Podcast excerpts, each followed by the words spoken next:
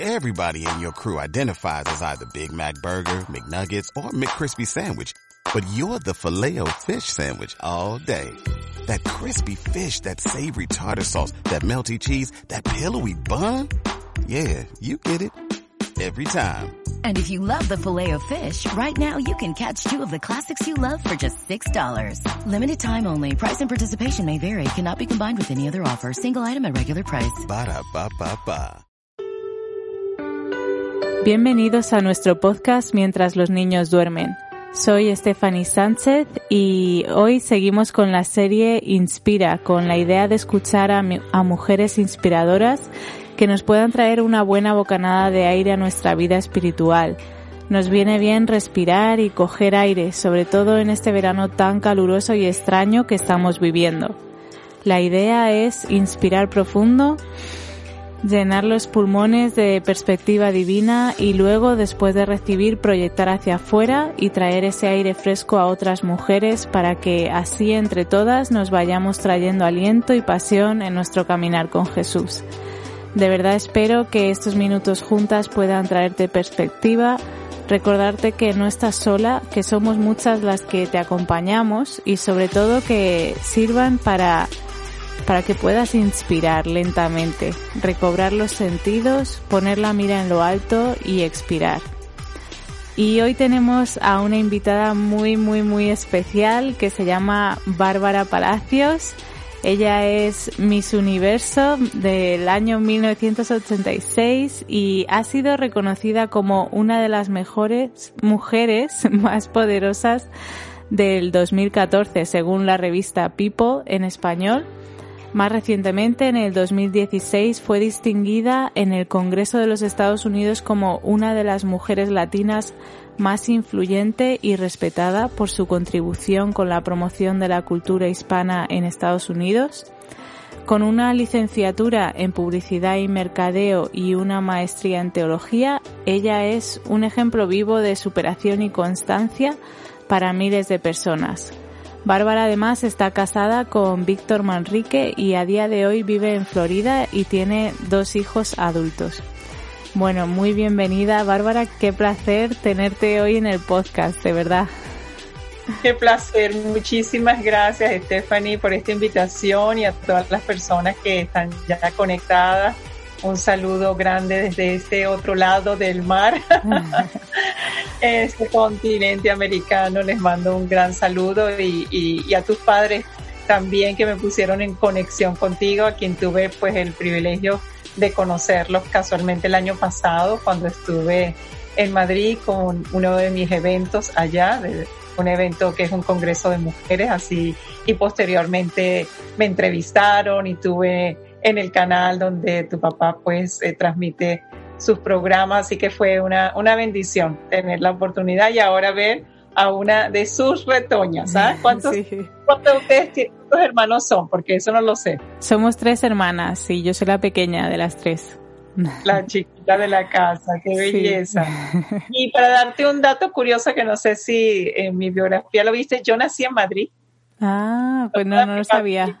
Sí, nací en Madrid y me llevaron a Venezuela chiquitica de año y medio y por la constitución venezolana en ese entonces todo niño nacido fuera pero que llegara a Venezuela eh, menos de dos años ya se le consideraba venezolano por nacimiento, imagínate. Así es como haber nacido en dos países. Toda mi familia eh, es española y todavía tengo tíos por ejemplo, en Burgos, eh, tengo familia también en Mallorca, en Madrid, en Valladolid, así que por muchas partes, en, Barcelona también, o sea que por muchas partes de España tengo familia y primos y ya, ya también sobrinos, como yo digo, los hijos de mis primos, que son como los primitos pequeños de la familia. Así que hay una, hay una en las Islas Canarias, toda la familia por parte de mamá de las Islas Canarias y tuve también la oportunidad de visitar y recientemente el año pasado eh, me encontré con un primo que no conocía, un primo, un primo hermano de mi mamá. O sea que imagínate las historias que tiene una oportunidad, sí. Qué guay. Bueno, pues he de reconocer que estoy un poco nerviosa, ¿eh? ya que creo que eres la persona más famosa que he tenido en el podcast. Pero, pero bueno, muchas gracias, de verdad. Gracias a ti por este esta oportunidad. Siempre es eh, maravilloso podernos comunicar y llevar ese mensaje a otras personas que, mm. que allí nos están escuchando. ¿Cómo estás, Bárbara? ¿Qué tal llevas este verano?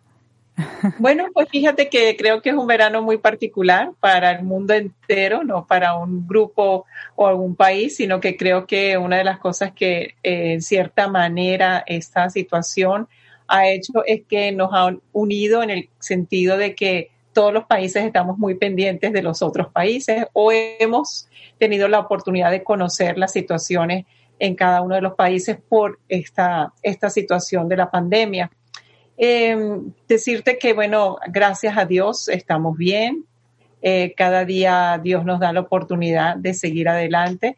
Y a nivel familiar, afortunadamente, pues todos seguimos trabajando, incorporados a nuestros puestos de trabajo. Nunca, eh, nunca hemos dejado de trabajar por la particularidad de que en el caso tanto de mi esposo como mis hijos, ellos prácticamente toda su labor la, realizan online, cosa que ha beneficiado mucho y, por el tipo de empresas en las, que, en las que están.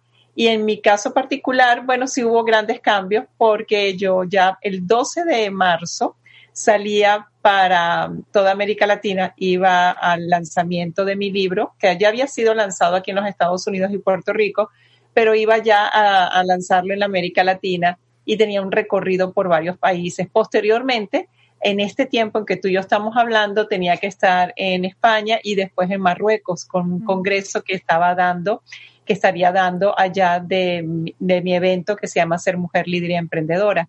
Entonces, claro, todos esos planes tuvimos que postergarlos y ya veremos en el tiempo cuándo será, eh, cuándo será lo más eh, certero para, para realizarlos nuevamente. Y entonces me quedé con las maletas hechas, como quien dice, porque el 12 de marzo ya yo estaba lista para partir. Partí el 13 exactamente. Entonces el 12 ya hablando con nuestro equipo en otros países nos dijeron no, no es el momento. La situación eh, lamentablemente se ha incrementado y no es el momento de viajar. Entonces fue allí cuando pensé qué debo hacer para no perder este tiempo hasta que venga lo presencial, sino justamente para sacarle mayor provecho. Y como en cierta manera ya venía haciendo cosas online, pues lo que fue, eh, lo que pensé y con el equipo planificamos entonces hacer webinars, hacer toda una serie de entrenamientos y también conferencias online que dado con los grupos específicos que iba a estar justamente en presencia, por ejemplo, con México. He hecho varios webinars directamente con esos grupos. Eh, recientemente, la semana pasada, estuve en un congreso de mujeres que iba a ser presencial, se hizo todo online. Y así no, no he dejado de trabajar, o sea que he estado en mi casa, pero muy incorporada a la actividad de la comunicación y aparte de ello los live, los podcasts, eh, las redes sociales, o sea que no te imaginas, no, me, no he tenido tiempo de aburrirme. Y, también ha sido un, un, bonito y hermoso tiempo también de compartir, ya mis hijos están grandes, entonces el mayor se vino a estar con nosotros. Y entonces, bueno, ha sido maravilloso poder compartir con, con Víctor Tomás. Y, Diego Alfonso, el menor, vive a, unas horas de aquí en carro, a unas cuatro horas de, en carro. Lo que pasa es que él está hacia la universidad, se graduó, no hubo el acto de graduación, también está pospuesto, pero él está allí porque además él tiene otras actividades, es presidente de, de un grupo cristiano de jóvenes, entonces tenía todavía que continuar allá. También tiene una banda de música, está presentando un examen porque quiere hacer un máster en, Derecho. Aquí en Estados Unidos eh, estudiar Derecho no es carrera, sino es máster. Entonces está preparándose para eso. O sea, lo, con eso lo que te quiero decir es que él ha venido un tiempo y se ha regresado a Gainesville, o sea, ha estado yendo y viniendo, pero hemos podido disfrutar de nuestros hijos y ha sido en ese sentido un, un tiempo muy importante, ¿no? Familiarmente. Y al mismo tiempo, eh, yo creo que mi misión como, como mujer que, que está como conferencista, como, eh, como autora, pues en mi, este tiempo para mí ha sido muy importante poder, eh, sobre todo, eh, llevar este mensaje con mayor, quizás la palabra pudiera ser con mayor dedicación en el sentido de constancia, porque hay muchas personas necesitadas de, de, tener claves, de tener herramientas, de saber qué hacer en estos momentos y cómo enfrentarse a las situaciones pues que estamos viviendo, que para unos han sido situaciones muy complejas, muy difíciles, donde han perdido a sus seres queridos o, o, han, o han estado enfermos y han pasado por toda esa situación y toda esa incertidumbre, o también quizás están sanos y están tranquilos en casa, pero están con la incertidumbre de, de su trabajo y de qué van a hacer cuando toda esta situación eh, termine, o que ya están incorporados a sus trabajos, pero igualmente están pasando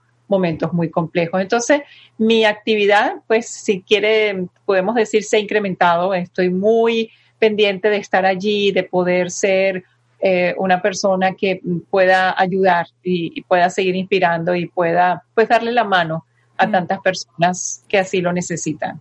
Qué bien, bueno, veo que no has parado y además has sacado tu último libro, Atrévete a ser Bárbara.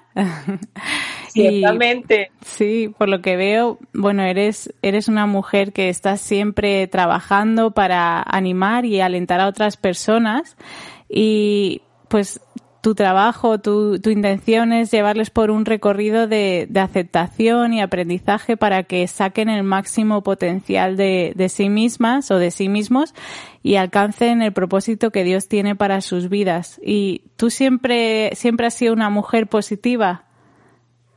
Buena pregunta. Eh, creo que aprendí a hacerlo. Uh, sobre todo, eh, consideré que el, optimismo y, ser positivo ha sido para mí un escudo de protección, porque vengo de una familia pues muy disfuncional, con muchos problemas, y entonces mi niñez y mi adolescencia fueron muy traumáticas. Eh, realmente no viví eh, esa, esa niñez y esa adolescencia que todo niño y joven merece y por tantos problemas y tantas situaciones críticas familiares y donde pues obviamente fui víctima de muchas de estas situaciones y de abusos. Entonces, a, allí comprendí que si yo quería sanar y si yo quería lograr ser diferente, pues tenía que justamente llenarme ante todo pues de Dios. Eh, a Dios lo conocí muy jovencita, muy niña, y me ateé a Dios como mi padre, sin comprender todavía eh, bien la palabra, ni conocerla, ni tener la claridad teológica, pero sabía y entendí, y creo que eso fue una gracia de Dios definitivamente, porque era muy pequeña, para entender que padre, mi padre era Dios, es Dios y será siempre Dios, y, y cómo eso me permitió a mí sanar, perdonar, convertirme en una persona positiva y entender que el optimismo iba a ser para mí un escudo de protección. Y eso lo comprendí afortunadamente y como digo yo siempre, gracias a la misericordia de Dios, muy joven. A los 17 años tomé la decisión de, de marcarme una vida sana, positiva, eh, estudiar, prepararme, eh, empezar a trabajar muy joven para pagar mis estudios, eh, universitarios, entonces trabajaba en el día, estudiaba en la noche y, muchas veces me tenía que quedar hasta altas horas para terminar las tareas o, o, los proyectos y al día siguiente levantarme muy temprano para volver al trabajo. Pero bueno, tenía la juventud, tenía el ánimo y sobre todo tenía ese optimismo de decirme a mí misma, si yo no pongo de mí, si yo no actúo y busco las soluciones, aunque Dios va a estar siempre allí y me va a proteger, eh, no voy verdaderamente a avanzar, porque Dios nos da las herramientas, Dios nos pone los dones y Dios está esperando que nosotros actuemos. Entonces yo comprendí mucho de esto, de estos temas a muy corta edad. Y por eso mismo, al comprenderlos y al ver que me dieron los resultados que verdaderamente son de bendición y, que me, me, me, procuraron, ¿verdad? Tanto bienestar. Yo dije, esto no me lo puedo quedar para mí, esto no puede ser un tesoro para mí, al contrario, lo tengo que compartir con tantos niños, con tantos jóvenes, con tantos adultos que no han tenido la oportunidad de sanar y romper con situaciones del pasado, con esquemas tan duros o tan, tan trágicos en su vida y que quizás no les permite vivir un presente y mucho menos planificar un futuro. Y allí fue cuando comienza todo mi proceso muy, muy joven. Ya yo estaba estudiando publicidad y mercadeo y yo me veía a mí misma, me proyectaba a mí misma como una persona que pudiera en un futuro dirigir películas o documentales basados justamente en personas que habían podido transformar su vida a través de Dios y cómo ellas habían, qué, qué, qué determinaciones habían tomado, cuáles habían sido sus claves, cuáles eran sus herramientas. Yo me ponía a pensar en eso, que, que era tan importante eh, buscar esas personas que estaban allí, quizás en mi ciudad, en mi país, y que tenían quizás no la fama que los hacía estar en la primera plana, pero sí el, la clave de cómo ayudar a otras personas. Entonces, eso es lo que yo veía a, muy corta edad. Y no me imaginaba, no me imaginaba lo que después Dios me tenía planificado de ponerme una plataforma y una oportunidad de conocer el mundo y, y aunque fuera una situación un poco que podemos decir vanidosa, como un concurso de belleza, yo lo vi de otra manera, yo lo vi como una oportunidad para, para llevar un mensaje y así lo entendí. Fíjate qué maravilla, ¿no? Que tú querías hacer películas de otros y al final eres tú la protagonista de, de todo pero bueno, que el Señor te está utilizando así y, la verdad que es increíble todas las personas que, que estás tocando y, y, ayudándoles en sus vidas. Y bueno, yo quería hablar un poco también de, del llamado de Dios para las personas. Tú tienes un llamado muy claro y eh, a mí me llama la atención que mi pastor, Emanuel Buch, eh, muchas veces cuando habla del llamado que tenemos de Dios lo hace con un poco de reticencia o de cautela porque a veces podemos dar a entender que todos tenemos como un gran llamado de Dios. Y creo que, que, esta forma de pensar nos puede hacer vivir a muchos con la idea de que pues tenemos que conseguir cierta cosa o tenemos que convertirnos en un famoso para poder compartir el Evangelio y que la gente nos escuche. Incluso puede hacer sentir al cristiano como un fracasado si no consigue este gran llamado de Dios. ¿Y qué piensas tú acerca de esto? Eh, tuve la oportunidad también de conocer al pastor Emanuel, a quien le mando muchos saludos a través de, de tu podcast. Y mm, yo pienso exactamente igual que él. Creo que es muy importante entender que el llamado de Dios a todos los que hemos entendido que hemos sido llamados y comprendemos que, tenemos una misión en la vida, eh, es grande, es, es, grande sentirnos, a ver, a ver, yo quiero decirte que sí estoy totalmente de acuerdo, pero que, que no perdamos el hecho de que sí es grande, sí es emocionante, sí es maravilloso, sí es, es, sanador y es, eh, y es una, una inspiración para nuestra vida. Pero eso no quiere decir, y en eso estoy muy de acuerdo con el pastor Emanuel, que por el hecho de que para nosotros sea tan significativo, eh, tengamos que convertirnos en personajes famosos para lograr cumplir con nuestra misión de vida. Y eso, eso es muy importante porque lo, lo, comentas tú, que él dice que puede llevar a sentir al cristiano eh, como frustrado en su misión. Y yo creo que eso es fundamental porque hay muchas personas que saben que tienen una capacidad y un don que nada más Dios se las dio y una misión que han descubierto a través del Señor y piensan que si no tienen muchos seguidores o que si no logran una plataforma grande, pues no van a poder cumplir su misión. Y ahí es cuando hasta yo misma lo he podido pensar. O sea, yo creo que es ahí donde, eh, donde podemos caer en un hueco que no tiene salida, porque realmente Dios no nos dijo, esto es para que ustedes lleguen a millones. Dios nos dijo, esto es para que ustedes lo realicen. Y el realizarlo no te está diciendo cuántas personas van a estar allí al frente. Si son muchas, si son pocas, si es una.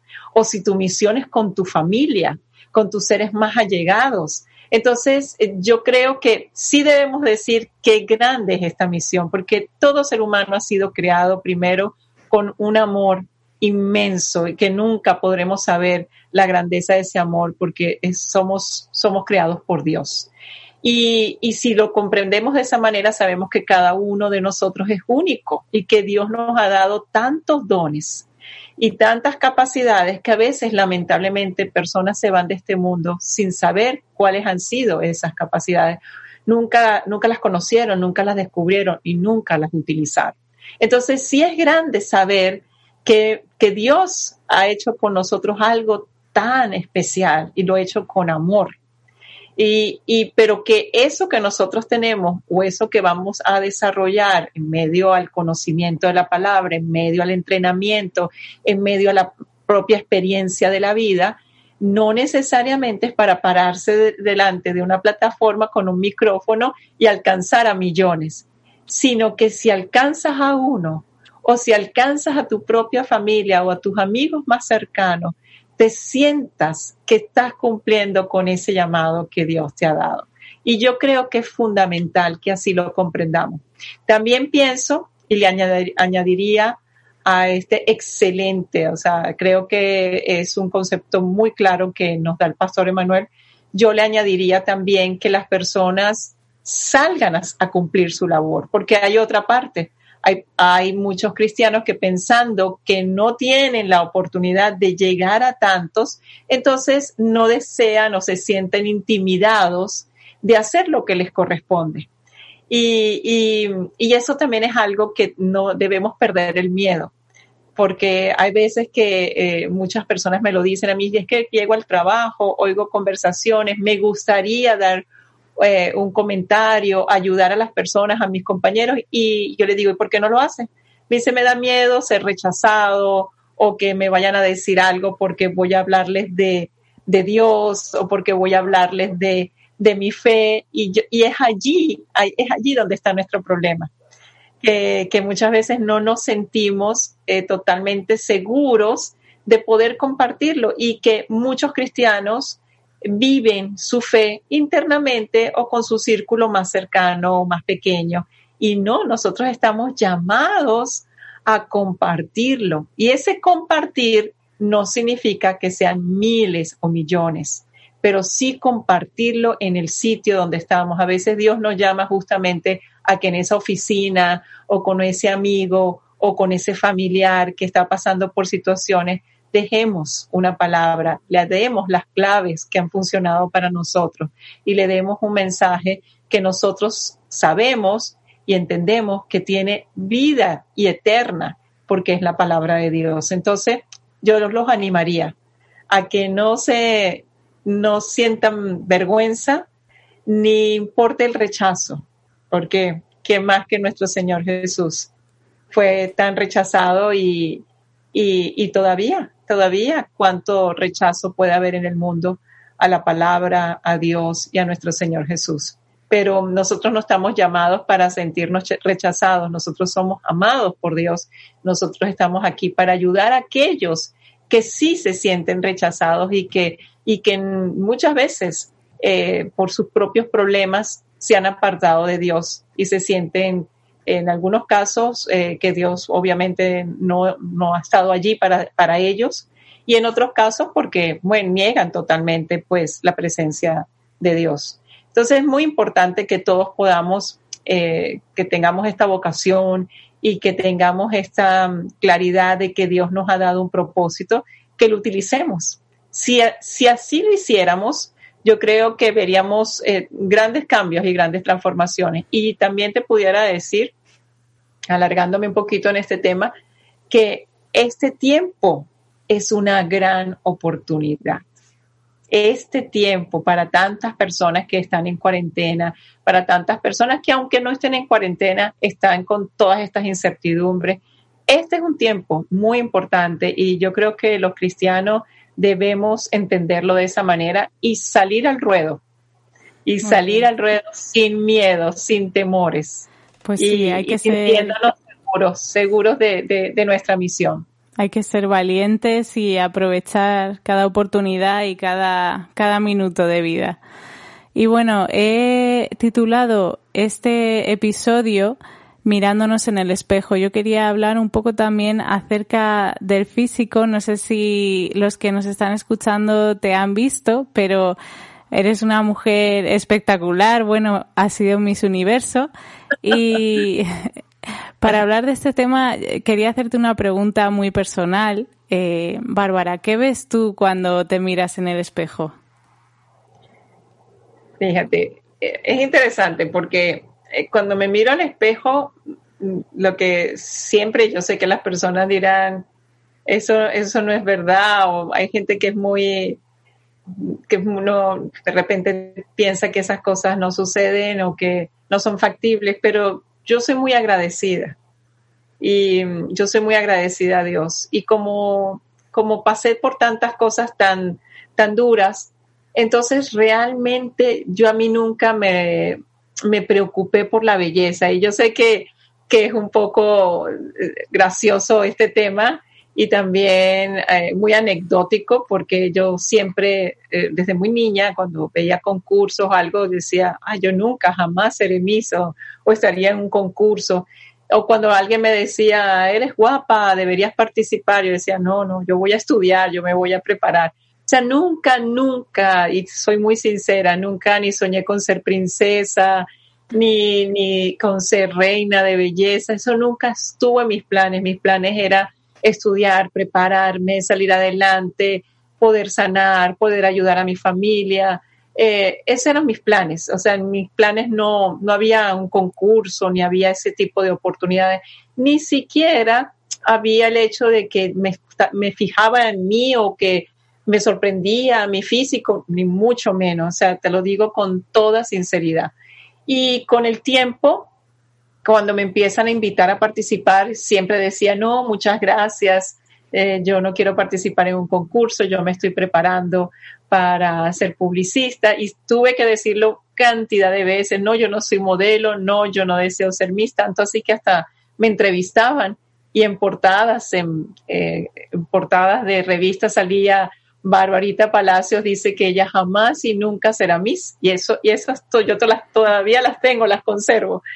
Y así pensaba. Así que pasaron cinco años y me estuvieron tratando hasta que finalmente me convence el presidente de la empresa para la que yo trabajaba, ya era ejecutiva de cuentas, tenía casi 22 años, estaba de 21 a 22 años y, y, él me decía, pero ¿por qué no la aprovechas si te ves a ti misma como un producto que puedes llevar un mensaje eh, justamente de lo que hablas, de la mujer joven, de prepararse, de estudiar, de que la belleza no es lo físico, sino lo interno, o sea, eh, todo lo que yo hablaba en ese entonces. Y eso fue lo que me convenció. Y obviamente, pues fue un privilegio representar a mi país, fue un privilegio representar a Hispanoamérica, porque todas las que hablamos en español y todas las que tenemos esta idiosincrasia, pues en cierta manera representamos a nuestros pueblos hispanos y ha sido siempre, pues yo lo digo con mucho orgullo, eh, ha sido para mí una distinción y un privilegio. Pero no estaba eso en mis planes. Entonces, cuando yo me miro al espejo, yo lo que siempre le agradezco a Dios por darme un día más, por darme la oportunidad en las mañanas cuando uno llega al espejo que que está tan feíto de despertarse con los ojos pegados y con el pelo revuelto y decir gracias Señor por un día más, por la oportunidad de ver a mi esposo, de ver a mis hijos. Realmente eso es lo que yo veo, o sea, yo siempre he visto y he dado gracias a Dios. Ahora que uno sea coqueta, que uno se cuide, que uno coma bien, que haga ejercicio, que se ponga todas las cremas buenas y naturales, pues yo soy eh, siempre busco todo lo natural y no de ahora que está de moda, sino de toda la vida. Yo soy pesetariana, yo empecé con desde muy jovencita, a los 17 años cuando te dije que tomé tantas determinaciones en mi vida, una de esas fue ser pesetariana porque amo mucho los animales, ni siquiera por salud ni por nutrición, y amo mucho los animales y no quería consumir animal. Entonces fui vegetariana por muchos años y después posteriormente eh, estaba un poco débil y un, doctor nutricionista me dijo, pero come pescado, come salmón, come marisco. Y bueno, fue así como lo incluí en mi alimentación. Pero yo prácticamente, imagínate, tengo 56, desde los 17 años soy eh, totalmente vegetariana o pesetariana. Y, y, me he cuidado siempre con cosas naturales, he creído en ello toda la vida. Eh, obviamente me baño en cremas, creo que uno puede este, eh, lucir bien, cuidarse, pero sin extremos. O sea, no, no me interesan ni cirugías ni productos invasivos. Hasta el día de hoy no, no los he considerado para mí y me gustaría que no existieran en, en mi futuro.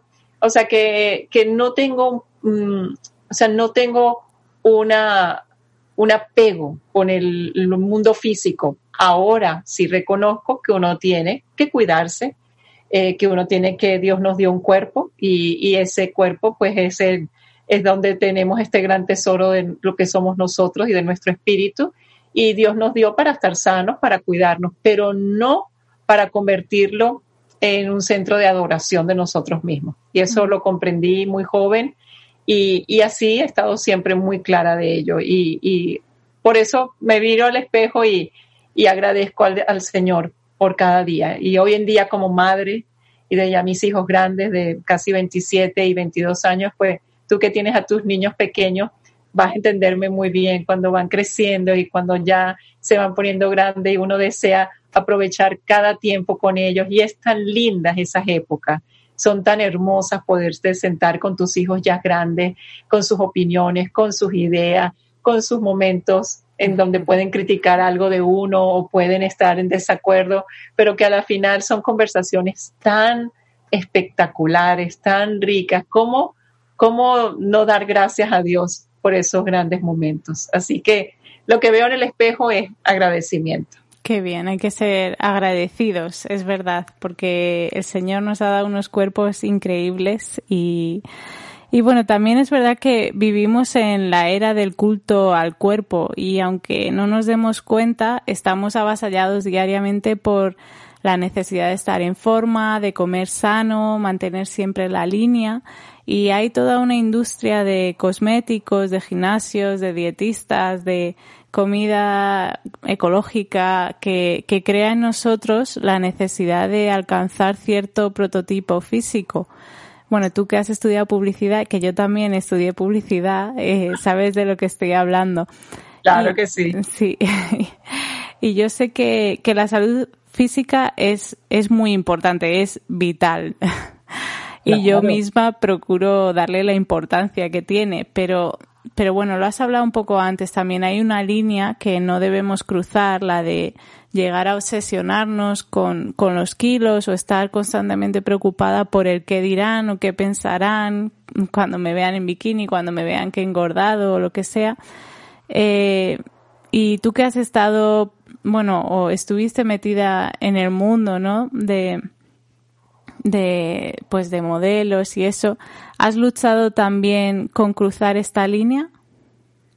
No, yo siempre estuve como muy, muy clara en ello. Nunca, primero siempre, como te decía al principio, no era para mí una preocupación el tema de belleza, ni nunca, nunca he competido con nadie, eh, por el contrario, ni tampoco eh, soy una persona apegada a la moda. O sea, de, de, la moda, lo que me quede a mí o lo que me guste a mí, no necesariamente tiene que estar en, en la moda. Así que en eso siempre he tenido una personalidad muy independiente y no he seguido reglas de que de alguna manera u otra eh, hay que estar o hay que verse o hay que hacer. Creo que, creo que lo importante es que cada cuerpo conozca qué debe comer, que cada cuerpo sepa, o sea, que cada persona sepa lo que necesita su cuerpo, cómo mantenerse bien en su estatura, en su, en, en su peso. O sea, todo eso es muy importante que cada, porque cada ser humano es un mundo. Entonces, si podemos estar más sanos, yo casualmente en mi último libro, que está aquí, eh, Atrévete a ser Bárbara, que es el último que te comentaba, que salió el año pasado en octubre, aquí tengo un capítulo que se llama La salud que está en tus manos. Y esa, y aunque somos personas obviamente vulnerables, y bueno, lo, hemos, estamos comprobando con todo lo que ha pasado en este tiempo y, que sigue pasando, eh, sí tenemos una salud que nosotros podemos cuidar, proteger y también prever, prevenirnos de enfermedades.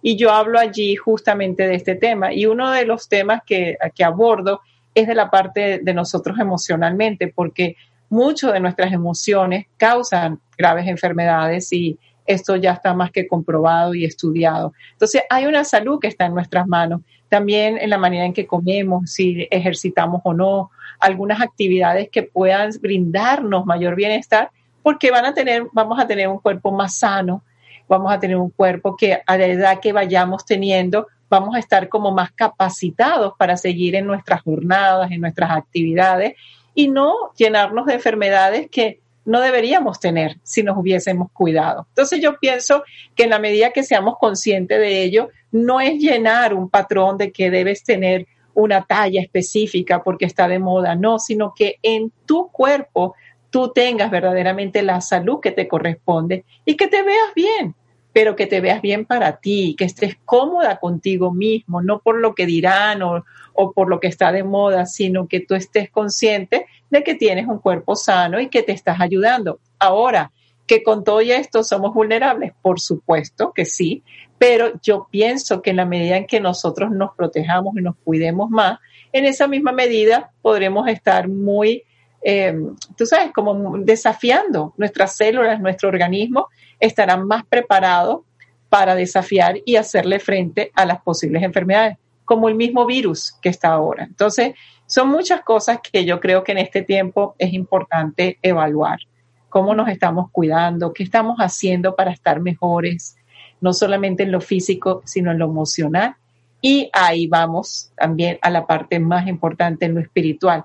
Porque las personas muchas veces dicen, bueno, emocionalmente estoy bien, físicamente estoy bien, pero algún momento vas a tener debilidades, donde todo el control, donde viene todo el control para que tu físico y para que tus emociones estén realmente en control, es tu espíritu el, centro de todo es nuestro espíritu. O sea, si tenemos un espíritu sano, si tenemos un espíritu conectado al control satelital que es Dios, si estamos allí conectados, entonces eso nos va a procurar que seamos también conscientes de nuestro cuerpo y de nuestras emociones. Dios no se equivoca en todo lo que nos habla y en muchos versículos nos damos cuenta cómo Él nos anima a ser personas prudentes y cuidadosas con nosotros mismos, con nuestro cuerpo, con nuestras emociones. Eh, lo repite, por ejemplo, muchas veces de no que, no que no tengamos temor.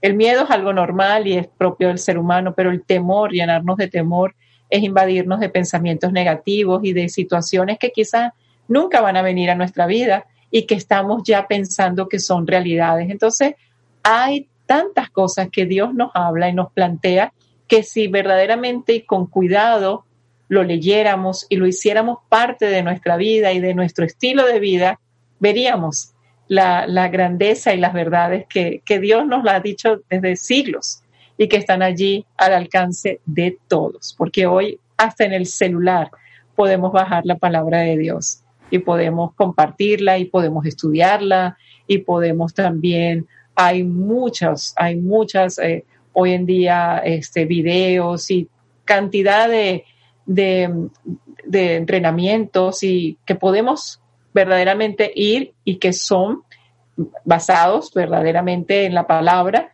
y que nos pueden brindar el apoyo cuando no conocemos algo a nivel histórico o no entendemos lo que significa ese versículo.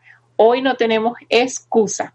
Hay, hay un mundo allí que, nos permite tener mayor eh, conocimiento y sabiduría. Me parece muy interesante la, la conexión que hay ¿no? entre espíritu, emociones y físico.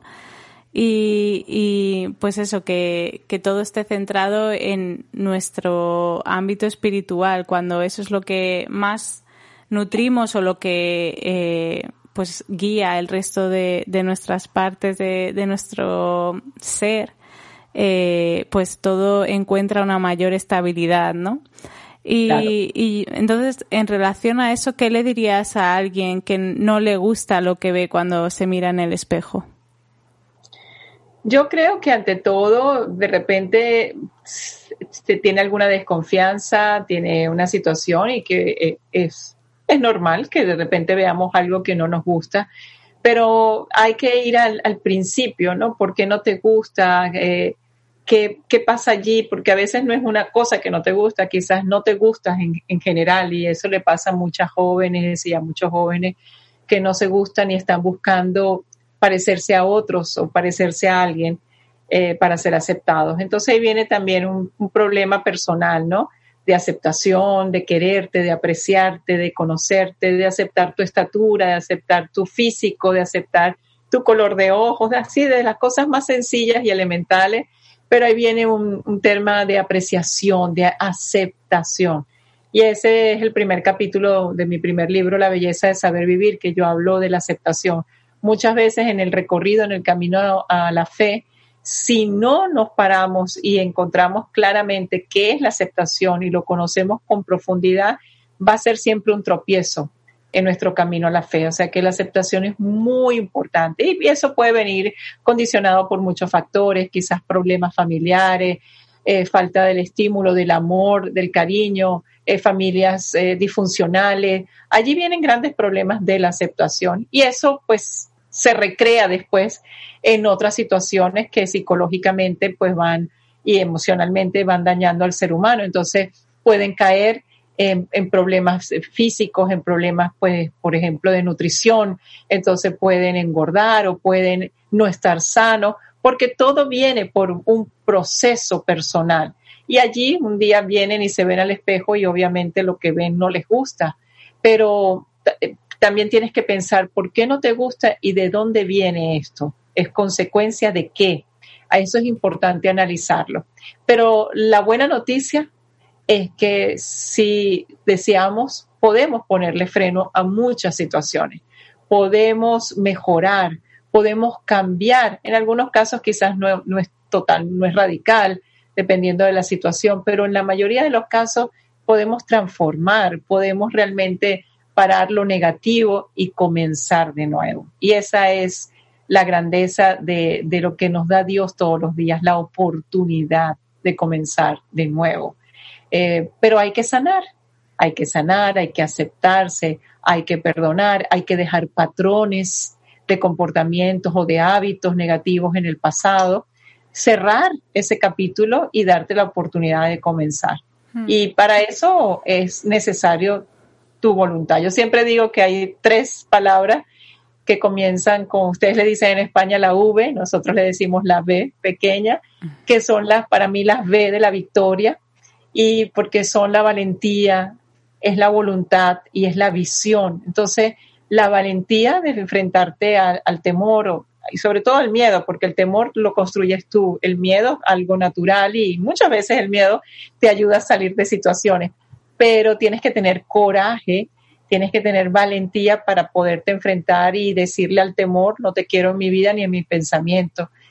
Y después tienes que tener voluntad, tienes que tener voluntad para tomar acción, o sea, la voluntad determina tus acciones. Si no hay voluntad y nada más te quedas, me, me gustaría, yo quisiera, ojalá em, se diera la oportunidad, allí simplemente se va a quedar en eso, en un sueño, en un deseo, más no en una acción, porque la acción no va a venir a ti, tú tienes que determinar esas acciones, entonces tienes que tener voluntad. Y después visión es muy importante porque te tienes que ver a ti misma o a ti mismo que todo eso te va a llevar a un resultado y verlo en tu mente, recrearte. Para eso tenemos la imaginación y podemos recrearnos y visualizarnos a nosotros mismos cumpliendo todas esas acciones y qué va a ser de nosotros en esos momentos que nos estamos eh, proyectando hacia un futuro. Entonces, la visión es fundamental para que te dé también ánimo y para que te ayude a ti misma a decir, bueno, voy a cumplir y quizás no ponernos este, esa, esas ideas muy altas de cambios eh, sustanciales en corto tiempo, pero sí que cada día tú vayas viendo un cambio. Como yo digo, ser mejor que ayer. Todos los días que seamos un poquito mejor que ayer cuando mires hacia atrás y haya pasado un año, hayan pasado seis meses o quizás un solo mes, te darás cuenta del avance. Pero esto lo tienes que dominar desde un espíritu sano. En la medida que tu espíritu, y lo vuelvo y siempre lo voy a recrear ahí, porque nosotros podemos tener muchas ideas, mucho entusiasmo, pero aquello que no está anclado en una fe y que no tiene un espíritu fortalecido, pues decaemos, decaemos como es normal porque vienen las incertidumbres de la vida, porque vienen las situaciones que no esperamos y porque, bien, porque vivimos en un sub y baja, como digo yo, eh, siempre estamos y, con cosas que de repente no nos hemos planteado y van a surgir, tanto, tanto positivas como por supuesto negativas, pero tenemos que hasta para lo positivo estar preparados para sacarle el mayor provecho. Mm. Pues sí, estoy de acuerdo. Eh, además, eh, pienso que, hay que ser constante y hay que dedicarle esfuerzo también. Aceptarnos es algo súper importante, eh, hablando pues en cuanto al cuerpo y eso, y pienso que, que Dios nos ha hecho, nos ha dado unos cuerpos de verdad increíbles a las mujeres, o sea, eh, muchas veces lo damos por sentado, pero es que nuestro cuerpo es capaz de, de crear otro ser humano y a lo mejor parece algo muy obvio y que no le damos importancia, pero si paramos a pensarlo es algo increíble y maravilloso. Y también es cierto que, que, nuestro cuerpo puede pasar por muchas transiciones y cambios desde la adolescencia que empezamos a desarrollar las caderas y el pecho y luego en los embarazos que ensanchamos la tripa radicalmente. También eh, si sufrimos enfermedades podemos ver nuestra imagen muy cambiada y estos cambios repentinos pueden hacer que nuestra relación con nuestro cuerpo sea una relación a veces de amor-odio muy intensa.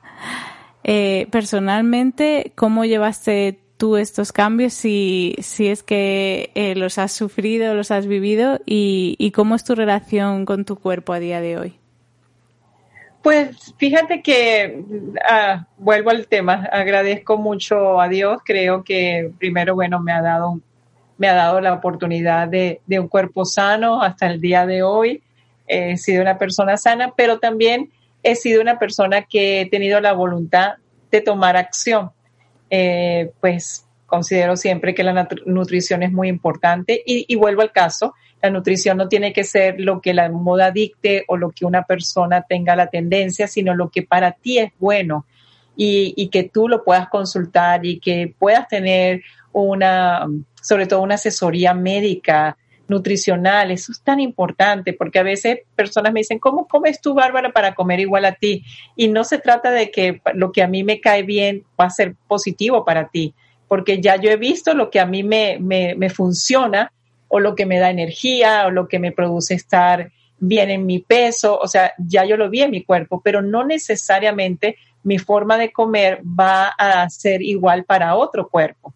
Entonces, yo creo que en eso tenemos que ser muy conscientes de no seguir modas o recetas, sino ver realmente con un nutricionista, en este caso, si quieres, pues, tener un peso adecuado a tu estatura, a tu, a, tu, a tu cuerpo, a tu, muchas personas hasta pueden ser más gruesas, eh, eh, más masa muscular, o sea, dependiendo cómo es tu conformación, tú también tienes que saber qué necesitas y qué es lo más eh, sano para ti. Y en ese aspecto, yo creo que si nosotros buscamos, procuramos, es conocernos más, aceptarnos más, querernos más, tratarnos conscientemente más, vamos entonces a sentirnos mejores en nuestra edad.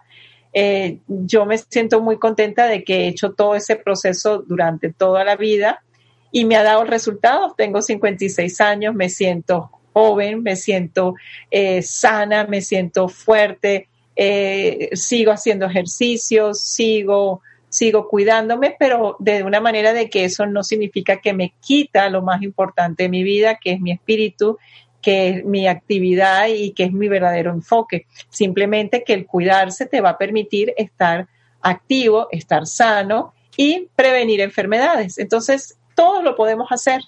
Es una cuestión de concientizarnos. Tenemos, es como cuando cuidamos, por ejemplo, ustedes le dicen ordenador, nosotros computador, cuidamos nuestro ordenador, cuidamos nuestro computador, las cosas que queremos, las cuidamos, las limpiamos, estamos pendientes de que no entren virus, estamos siempre cuidando porque sabemos que es una herramienta de trabajo.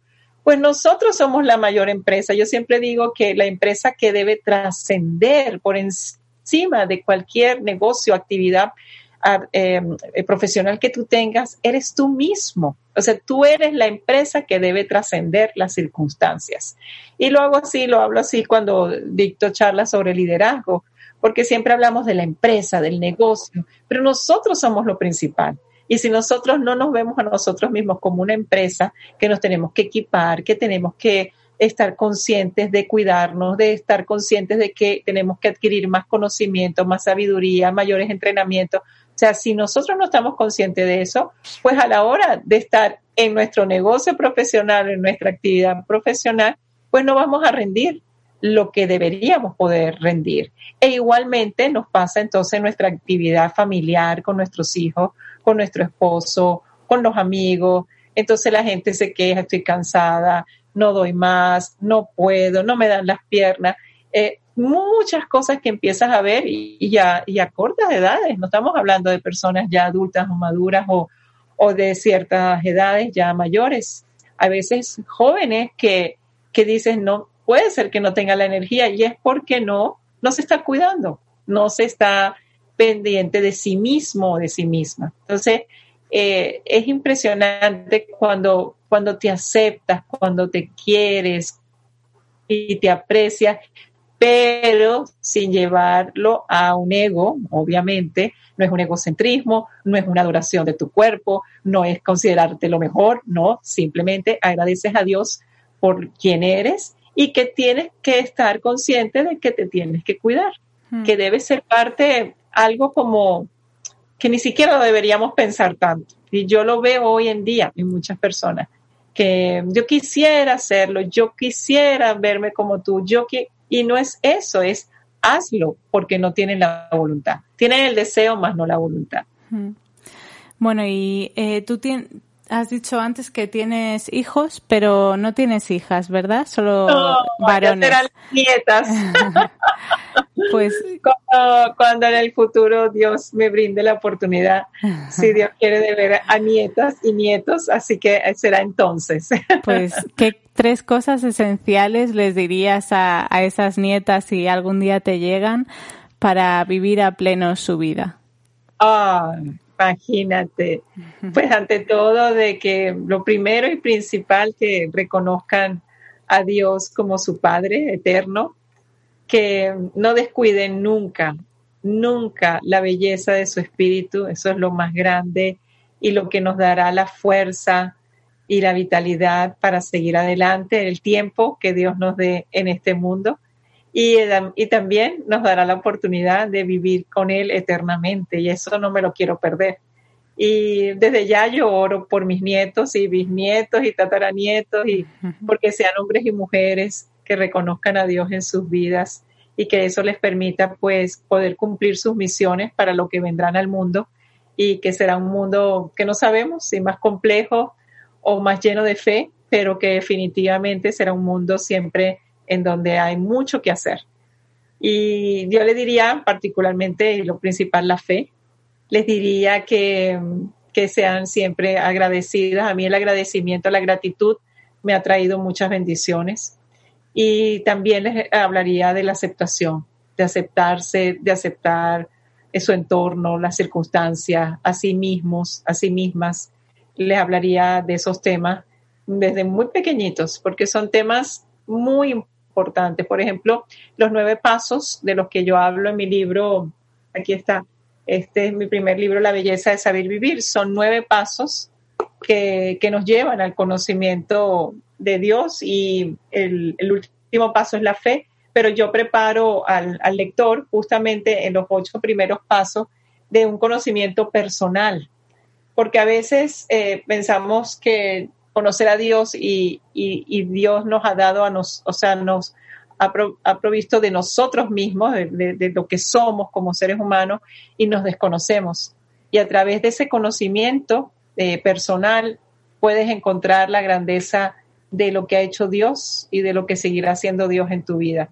Entonces, eh, yo le hablaría de esos nueve pasos a, mis nietos desde pequeñitos. Siempre he considerado que son nueve pasos que toda persona es más. Yo digo, como en los colegios, como en las, secundarias, en las universidades, no se hablan de estos temas, que deberían ser opciones de los estudiantes, eh, tanto como química, como física, como las matemáticas, el conocimiento de uno como ser y lo que y, la parte pues espiritual, emocional, física de uno deberían ser temas que no se dieran nada más cuando tenemos la oportunidad de conocer al Señor en una iglesia o que nuestros padres son cristianos o que por no serlos tú lo encontraste a través de, de, de muchas situaciones adversas, pero tuviste ese encuentro con Dios, sino que en los colegios nos permitieran eh, tener esas clases.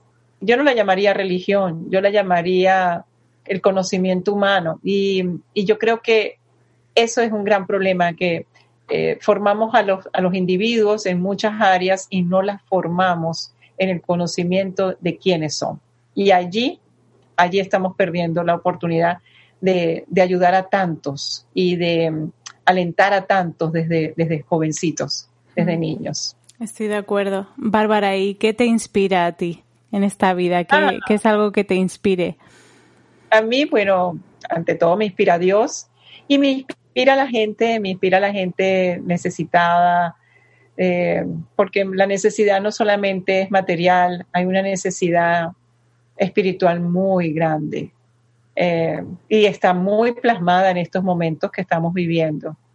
Tú te das cuenta el sufrimiento de muchas personas, eh, la necesidad, el no saber, eh, porque mucha gente se está haciendo grandes preguntas que quizás nunca se había hecho antes y esta, por eso vuelvo al principio, esta es una gran oportunidad para los que conocemos a Dios de poder compartir la palabra.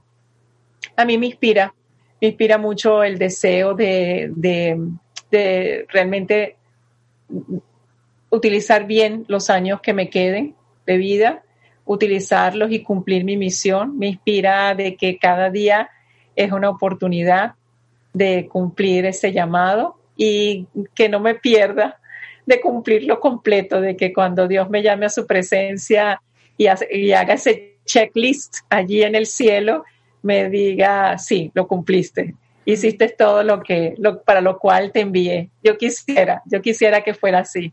Entonces me inspira, me inspira Dios ante todo, me inspira mi deseo de cumplir mi misión y me inspira aquellas personas que yo sé que están del otro lado y que están buscando y que a veces no saben que realmente lo que buscan es a Dios y a conectarse con Dios. Mm. ¿Y qué cosa o qué actividad te hace sentirte plena o te hace recordar quién eres? Ay, tú sabes que a mí me encanta de actividad eh, ir al mar. Y no porque haga submarinismo, ni pesca, ni nada, pero yo simplemente caminar por el mar, eh, yo troto por el mar, vivo a dos, a dos cuadras, es que no puedo estar lejos del mar. Y cuando no he vivido cerca del mar, lo he extrañado muchísimo. A mí me hace mucho bien. Entonces yo, por ejemplo, esta mañana eh, voy a correr, me baño, eh, disfruto mucho ese tiempo. O sea, si es una actividad personal, es física, pero al mismo tiempo es espiritual, porque yo en ese tiempo hablo mucho con Dios. Eh, creo eh, muchos de mis, eh, de mis webinars, de muchas veces de las cosas que escribo, han sido pensadas justamente en ese tiempo en que estoy en el mar y tengo ese tiempo de pensamiento, que no tengo el celular, que no tengo el ordenador enfrente, que no tengo una actividad específica, sino que estoy en plena naturaleza disfrutando de algo que me encanta y que me siento en conexión con Dios. Así que disfruto mucho, mucho correr y caminar por el mar. O sea, no solamente bañarme, sino eh, eh, hacer una actividad física. Una última pregunta. Eh, ¿Con qué tres mujeres de la historia o del presente te irías a tomar un café? Más que tres, muchísimas. Ay, imagínate, si nos fuéramos a la historia bíblica, wow. Ay, con la reina Esther me hubiese encantado. Bueno, imagínate si hubiera tenido la oportunidad de conocer a María, Madre de Dios, me hubiera encantado conocerla. Y mm, mujeres que, que en ese entonces estuvieron en épocas además tan complejas, tan difíciles y que, y que dijeron que se cumpla la voluntad de Dios. A mí eso a sus edades, muchas veces eh, desprovistas hasta de mucho, mucho más allá de conocer o de mayor sabiduría, tenían una gran sabiduría espiritual eh, y que eso las hacía claramente ver que lo principal era que se cumpliera la voluntad de Dios en sus vidas. Así que en esa historia bíblica hay tantas grandes mujeres que me encantaría poderlas, poder ir con ellas de café y no de café, de tertulia, de todo un día, porque habría mucho que hablar. Y si vamos al presente, me, me llamaría mucho la atención. Imagínate, hay una mujer que me llama mucho la atención, la presidenta, la primera ministra de, de, Alemania, eh, Angela Merkel. Me gustaría mucho conocerla eh, hasta entrevistarla, hablar con ella eh, por, por su, su actividad, sobre todo como mujer y en estos momentos y lo que, lo que le ha tocado a Alemania en los últimos años y, y, y esa, esa permanencia, ese, ese estar allí y con lo que nos guste o nos disguste, pero como mujer me encantaría conocerla y me encantaría invitarla a tomar un café. Me gustaría también a una mujer que sigo en los podcasts, que la admiro muchísimo, es psicóloga, la doctora Pilar Muñoz. Ella es española, vive en Madrid y me encantaría, y mujer cristiana y con una fe arrolladora y una mujer además eh, que cada podcast y cada encuentro este que uno tiene de poderla escuchar y, y, cómo trata los temas psicológicos, wow, para mí son impresionantes, me encantaría ir con ella a tomar café. Y, y si vamos a un plano familiar, ¿sabes qué me gustaría? Eh, me hubiera encantado haber conocido a mis bisabuelas, por ejemplo, eh, haber tenido esa oportunidad, más allá de las abuelas, haber conocido bisabuelas, tatarabuelas. Ah, esto me hubiera encantado si esa oportunidad existiese, poder ver a esas familiares lejanos, pero de los que seguramente te encontrarías tantos parecidos y, y tantas cosas que te harían sentir familia. Así que por ahí te doy un poco del pasado, del presente, de lo bíblico, de mujeres, pero me cansaría, estaría una hora aquí hablándote de mujeres maravillosas, seres humanos. Tú más que un café te montarías una fiesta, más bien. Por favor, por favor, claro. Además que me encanta, como soy preguntona, te imaginarás las cantidades de preguntas que le haría. Ah, una mujer que sí tuve la oportunidad de conocer y estuve con ella en dos oportunidades, eh, una por cierto en España y, y estuvo eh, la presencia de la reina Sofía, eh, fue Madre Teresa de Calcuta en el evento internacional de la familia, donde Madre Teresa hacía la apertura. Y después en Bélgica fui nuevamente invitada y nuevamente Madre Teresa hizo la apertura del evento de la familia, en donde, bueno, se congregaban muchas organizaciones eh, como Provida también, de Europa, de América Latina, y yo en ese entonces iba como joven cristiana, eh, pues a hablar y a dar un mensaje de fe a los jóvenes de aquel momento. Entonces tuve la oportunidad de hablar en privado con Madre Teresa, te imaginarás. Yo tenía tantas preguntas que hacerle y yo no podía sino llorar cada vez que ella hablaba y comentaba algo. Así que fue algo muy, muy especial y, y que siempre lo recordaré como, como esos momentos de, de, que, que son únicos y fue un privilegio conocerla y escucharla. Qué guay, pues también es un privilegio hoy hablar contigo, Bárbara, y conocerte un poco más. Y nada, muchísimas gracias por tu tiempo y por dedicar este momento para el podcast. Gracias, de verdad. Gracias a ti, Dios te bendiga, te felicito por esta gran iniciativa y por todas las personas que puedes alcanzar y a tantas mujeres que yo sé que beneficias y les das claves y les das herramientas a través de este podcast. Te deseo las mayores de las bendiciones para tu familia y tú que estás con tus chiquitos. Eh, imagínate, estás en una etapa tan hermosa eh, criándolos y ¿qué edades tienen ya? Pues tienen tres años y un año. Oh, no, no, no, estás comenzando.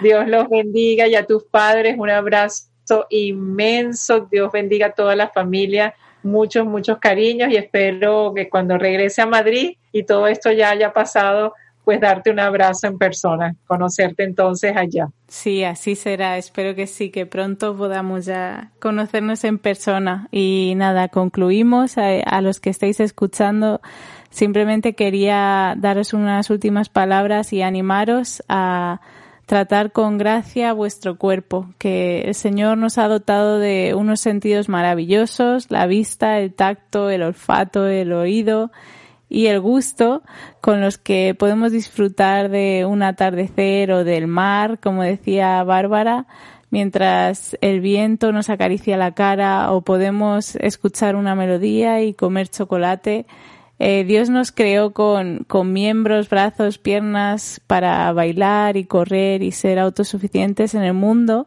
y muchas veces nos centramos tanto en lo que no nos gusta de nuestro cuerpo que nos olvidamos de todos los beneficios y sensaciones tan increíbles que sentimos a través de él.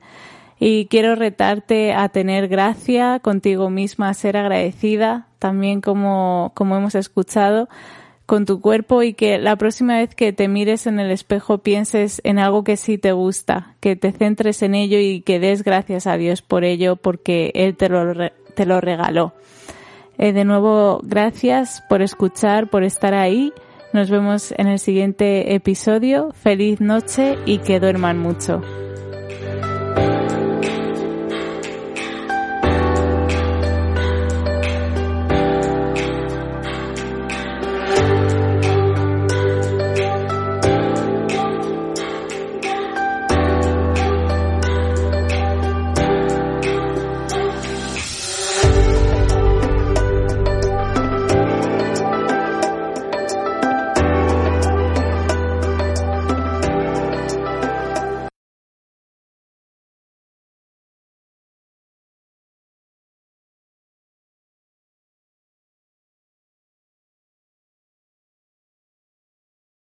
Dale más potencia a tu primavera con The Home Depot.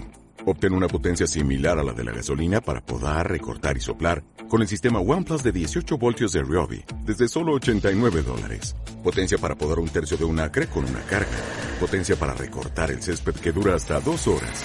Y fuerza de soplado de 110 millas por hora. Todo con una batería intercambiable. Llévate el sistema inalámbrico OnePlus de 18 voltios de Ryobi. Solo en The Home Depot. Haces más. Logras más.